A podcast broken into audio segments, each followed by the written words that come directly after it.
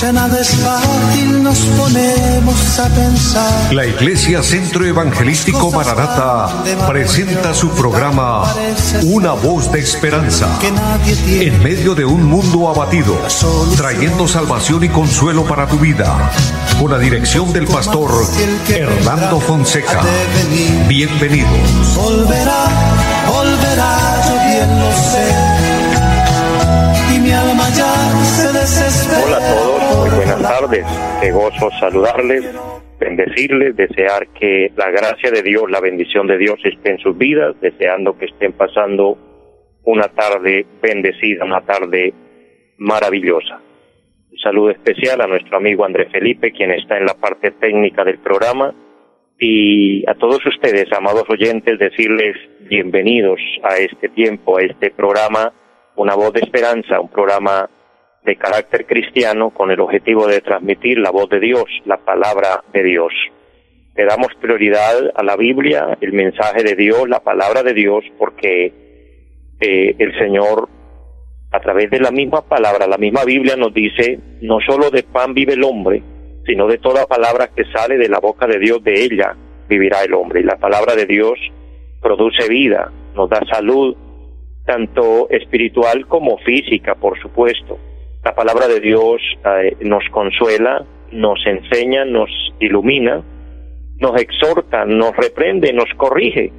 La palabra de Dios tiene funciones maravillosas. Por eso la voz de Dios es eh, una bendición extraordinaria poder recibirla, poder oírla. Y es el objetivo de este nuestro programa, Una voz de esperanza, llegar a usted, mi amado hermano y amigo, con la voz de Dios, la palabra de Dios. Así que bienvenidos, gocémonos y alegrémonos en el Señor. Bendigo a todos los que nos siguen a través de las redes sociales, a través del Facebook. Muchas bendiciones, eh, por ende aquellas personas que nos ayudan a compartir la programación y a todas las personas eh, que nos sintonizan en diferentes lugares, tanto aquí en nuestra bella ciudad de Bucaramanga y sus alrededores, como en lugares lejanos hasta donde llega la señal, pero también eh, hasta donde llega la programación a través de las redes sociales. Muchas, pero muchas bendiciones. Dios permite estas plataformas para que anunciemos la verdad de Dios, la palabra de Dios, para que nos fortalezcamos en fe, para que confiemos en Dios. Confiar en Dios es una bendición. Confiar en Dios eh, trae sus beneficios.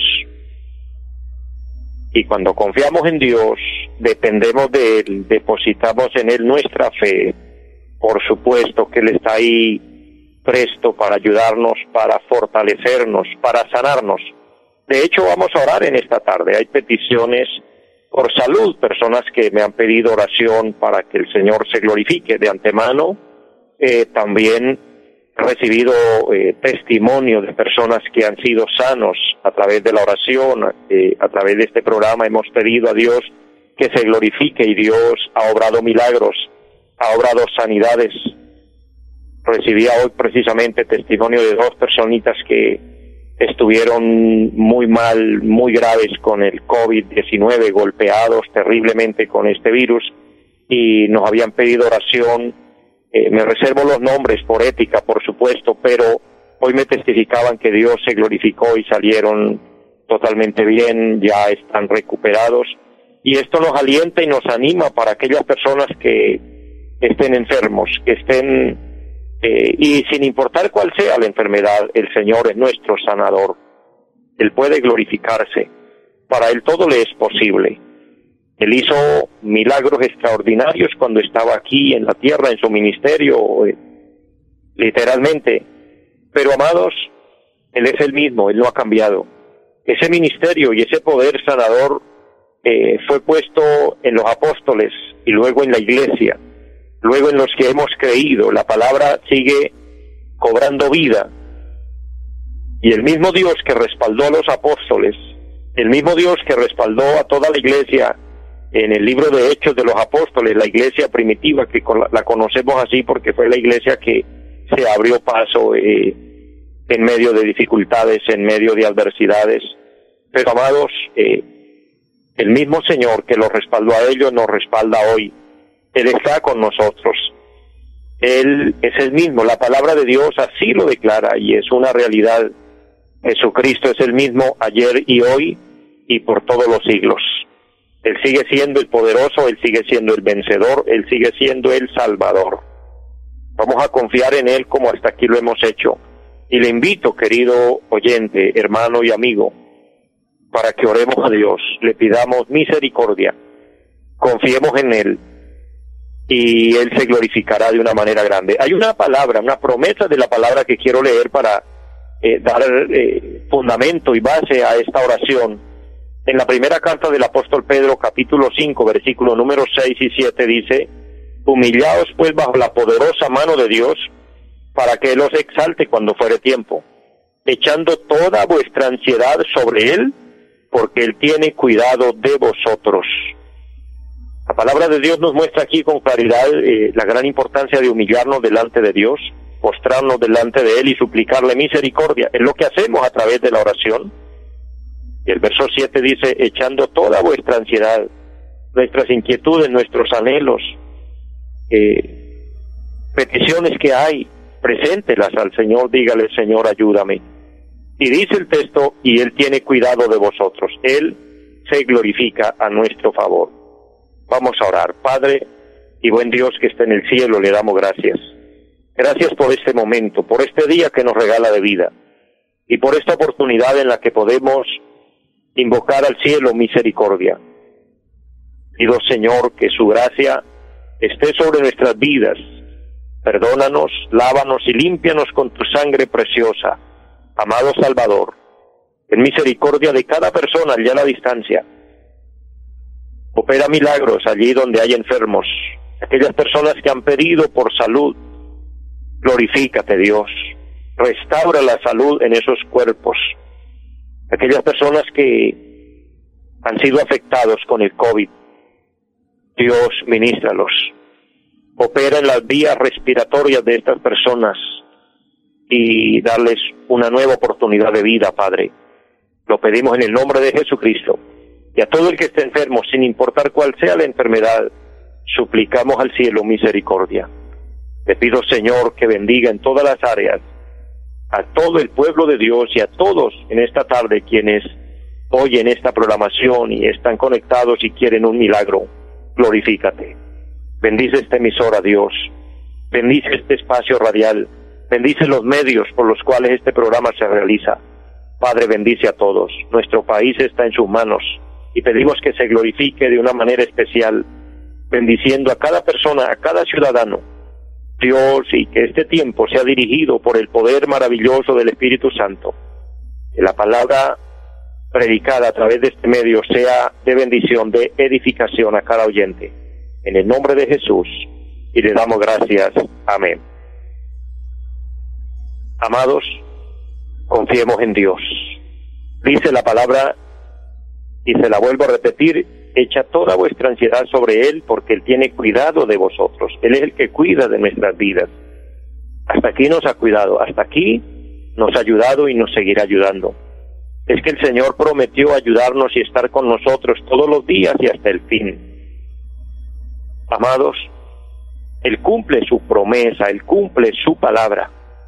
Y Él nos cuida mientras estamos aquí. Dependemos de Él pero Él nos cuida aún más allá. Por eso Él va a venir a llevarnos. Hay un salmo precioso, allá el Salmo 48, y dice que Dios nos guiará aún más allá de la muerte, lo que significa que hay vida después de la muerte. Obviamente es una doctrina bíblica, es, es un tema real, un tema doctrinal de la palabra de Dios y que científicamente está comprobado y lo sabemos naturalmente el cuerpo humano muere, termina, pero el espíritu vive para Dios y ese espíritu es vivo y va a vivir eternamente. Y hay un lugar en el cielo donde Dios quiere que moremos con Él, pero hay que tener a Cristo en el corazón, hay que haber entregado, haber rendido nuestra vida al Señor, haberle recibido como Señor y Salvador, haber pedido perdón por nuestros pecados y habernos consagrado a Él. Entonces tendremos herencia en el cielo porque la palabra dice que allí entrarán los redimidos por la sangre de Cristo, no entrará en él cosa inmunda, ni que haga pecado, ni maldad, ni mentira. Es decir, allá entran personas que han sido perdonadas. Acudamos a Cristo, que Él es quien nos perdona, porque por otro lado, también hay condenación, también hay un infierno, un lugar que dice la palabra que arde con fuego y azufre, un lugar de tormento. Es triste. El Señor no quiere que vayamos a ese lugar, por eso Él nos da tanta oportunidad y nos habla de tantas formas y maneras, y nos llama para que acudamos a Él. Él es el que murió derramando su sangre para perdonar nuestros pecados y darnos entrada al cielo. Pero así como Él hizo todo ese trabajo por nosotros, quiero recordarle, querido hermano, hermana, siervo, sierva de Dios, el Señor viene pronto, el Señor viene por su iglesia. Él vendrá a llevarnos, Él levantará a su pueblo. Estamos en los últimos días, estamos en la última hora, cuando en cualquier momento la trompeta sonará y Cristo se llevará a sus redimidos. Se iniciará aquí en la tierra un tiempo terrible, un tiempo que la Biblia lo llama la gran tribulación, cual no la ha habido desde el principio ni la habrá. Es tremendo. Un trato terrible de Dios con el pueblo de Israel, con el pueblo judío, pero que lastimosamente eh, muchas personas y aún llamados cristianos se van a quedar por no creer esta verdad, por no creer esta palabra y obviamente por no prepararse, por no estar listos, por no haber rendido su vida al Señor. Por eso, este es un tiempo aceptable, este es un tiempo oportuno para hacer las cosas bien, para andar rectamente, para andar en la verdad, para seguir el camino que lleva a la vida eterna y ese camino es Cristo. Y es que Él nos ama tanto que a la luz de la palabra quiere redireccionarnos, ya que nosotros somos los que nos hemos desviado, nos hemos desenfocado. Él nos redirecciona y nos llama para que le busquemos a Él y a todo el pueblo de Dios que me oye en esta tarde, hombres y mujeres de Dios, siervos y siervas de Dios. Adelante, hagamos la obra de Dios con amor, no desmayemos. Dios quiere que nos mantengamos hasta el final. Dios quiere que permanezcamos. Hay un ataque terrible hoy contra la fe, las fuerzas del mal se han levantado, todo esto es obra de las tinieblas, obra de Satanás, y no nos asombra, no nos parece raro, porque está profetizado en la palabra, y este es un conflicto que ha existido siempre, desde que Adán pecó y Satanás se tomó el dominio y quedó como príncipe de la potestad del aire, y que desde los aires ha maquinado sus ataques contra el bien, contra lo bueno, por eso ha atacado a todos los hombres de Dios. Por eso quiso desviar al mismo Cristo, pero no logró hacerlo. En todos sus intentos que logró, porque quiso de alguna manera eh, interrumpir el propósito de Dios. Satanás quiso impedir que Cristo naciera, pero Cristo nació. Quiso matarlo cuando era un bebé, pero Dios libró a este niño, nuestro amado Salvador. Quiso desviarlo en su misión, quiso hacerlo caer en la tentación, quiso atemorizarlo con la cruz, quiso derrotarlo con la muerte. Pero la gloria y la honra se la damos a Dios, que Cristo venció todo esto y más. Y venció la, la cruz, la enfrentó, en el propósito y definición en lo que él venía a realizar. Se levantó de la tumba al tercer día, se pronunció dando señales evidentes de que había resucitado y luego ascendió al cielo y luego él volverá. Y aunque Satanás maquine con toda su fuerza en contra de la obra de Dios y en contra del propósito de Dios, Dios siempre es vencedor y es triunfador. Porque una cosa es muy cierta, y es que Satanás y todas sus fuerzas demoníacas no son rivales para Dios. Dios es el Todopoderoso. Por eso estemos del lado de Dios, estemos del lado del bien, no importa que estemos siendo bombardeados hoy nuestros estados, pero no los culpamos a ellos, no, no estamos dirigiendo un enfoque contra las personas, sino contra las fuerzas del mal que controlan el mundo, que controlan muchas mentes. Por eso vemos una sociedad corrompida, depravada, Hoy a lo bueno se le dice malo y a lo malo se le llama bueno. Hoy hay un ataque directo contra la vida. Por eso se está trabajando, están eh, trabajando fuertemente por aprobar el aborto, por ejemplo, en, en, el mundo, para que esto sea algo legal. Y esto es atentar contra la vida, es matar víctimas allí, eh, personitas indefensas. El hombre decidiendo en algo que no le corresponde, que solo le compete a Dios. Están buscando legalizar totalmente, generalizar la ideología de género. La eutanasia es otro tema que ya está sobre la mesa. Un atentado directo contra la familia, acabar y deteriorar la familia. Por eso los valores hoy están por el piso. Hoy lo que vemos es antivalores. Y junto con esto, un ataque directo contra la fe. ¿Quién está trabajando? ¿Quién está detrás de todo esto? Querido hermano y amigo oyente, en esta tarde quiero decirle, detrás de todo está Satanás, el diablo, quien vino para hacer el mal, quien vino para ocasionar el mayor daño posible. Por eso vemos un mundo desenfrenado, un mundo totalmente desenfocado. Ahí en ese momento es que nosotros debemos estar en acorde a la profecía, a la palabra y darnos cuenta que todo esto es cumplimiento profético. Y lo último que va a suceder es que el Señor saca a los suyos, se lleva a la iglesia, se lleva a sus santos, porque si el, si el Señor recoge a los suyos, no queda quien haga aquí barrera, quien haga aquí impedimento, porque la iglesia verdadera de Cristo es la que se para firme a mantener los valores, a mantener los principios, hablar la verdad y a decir lo que a Dios le agrada y lo que a Dios le desagrada. Entonces, hasta el momento que Dios lo permita. Según Tesalonicenses capítulo 2, la iglesia será quitada y entonces se manifestará el hombre de pecado, se manifestará todo este eh, programa mundial. Amados, Cristo está a las puertas. Hay que estar preparados, hay que estar esperándole. Para esto quiero dejarle unos versos de la palabra que espero nos ayuden, espero nos fortalezcan.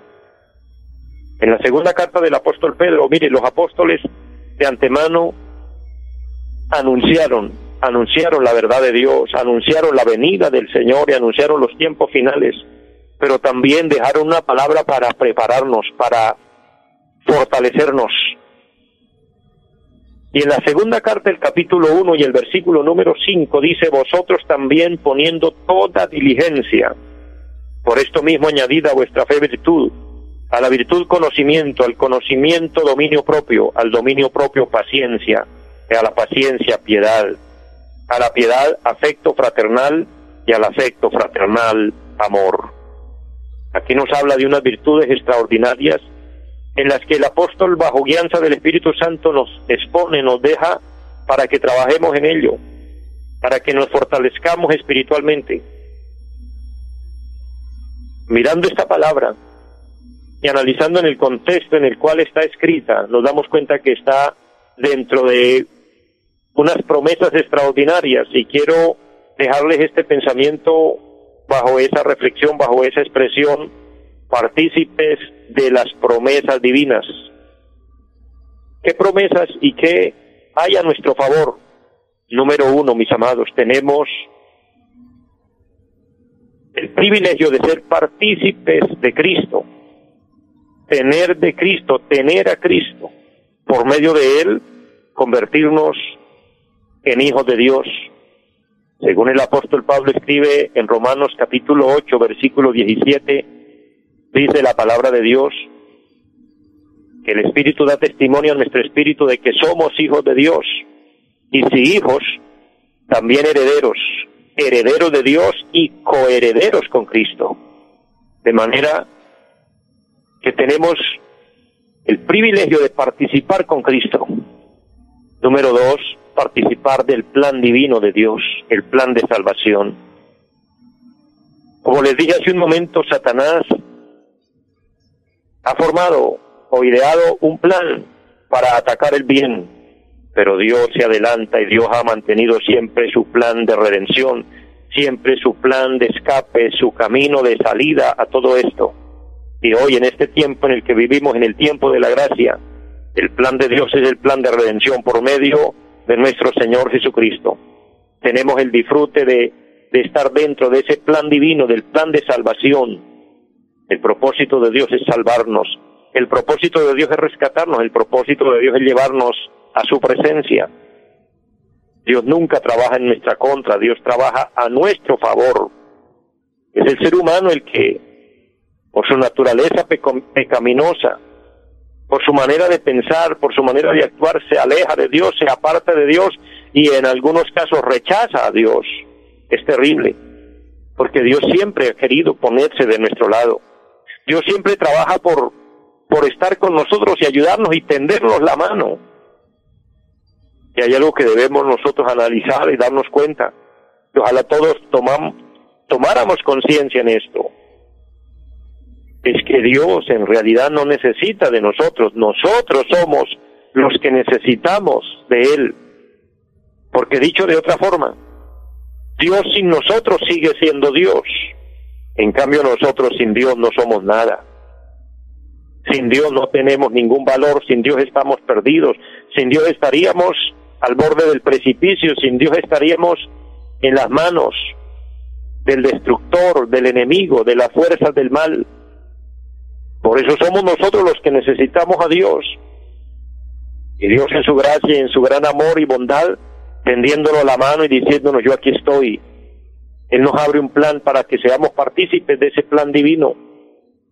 Número tres, nosotros somos partícipes de la obra gloriosa del Espíritu Santo en nuestra vida.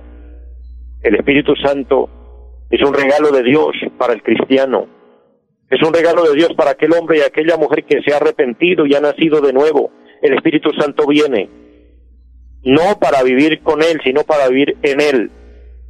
Antiguamente el pueblo de Israel disfrutaba de la presencia del Espíritu Santo cuando el Espíritu Santo venía y estaba con ellos.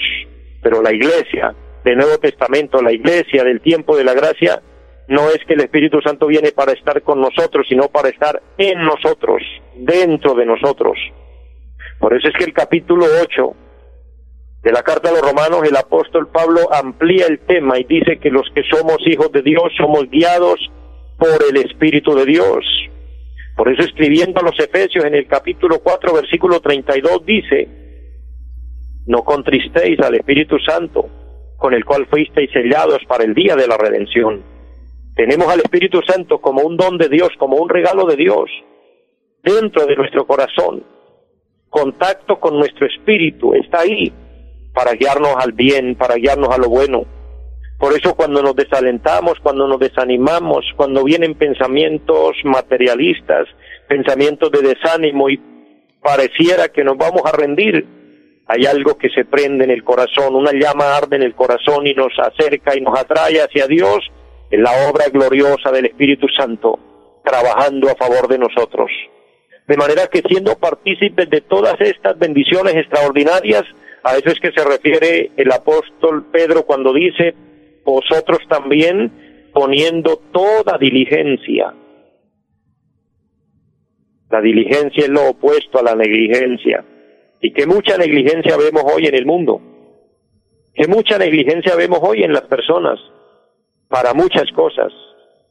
El Señor nos llama para que seamos diligentes diligentes es estar activos, es estar despiertos, es estar en sincronización con nuestros deberes y responsabilidades, reconociendo que debemos cumplir el propósito para el cual Dios nos tiene.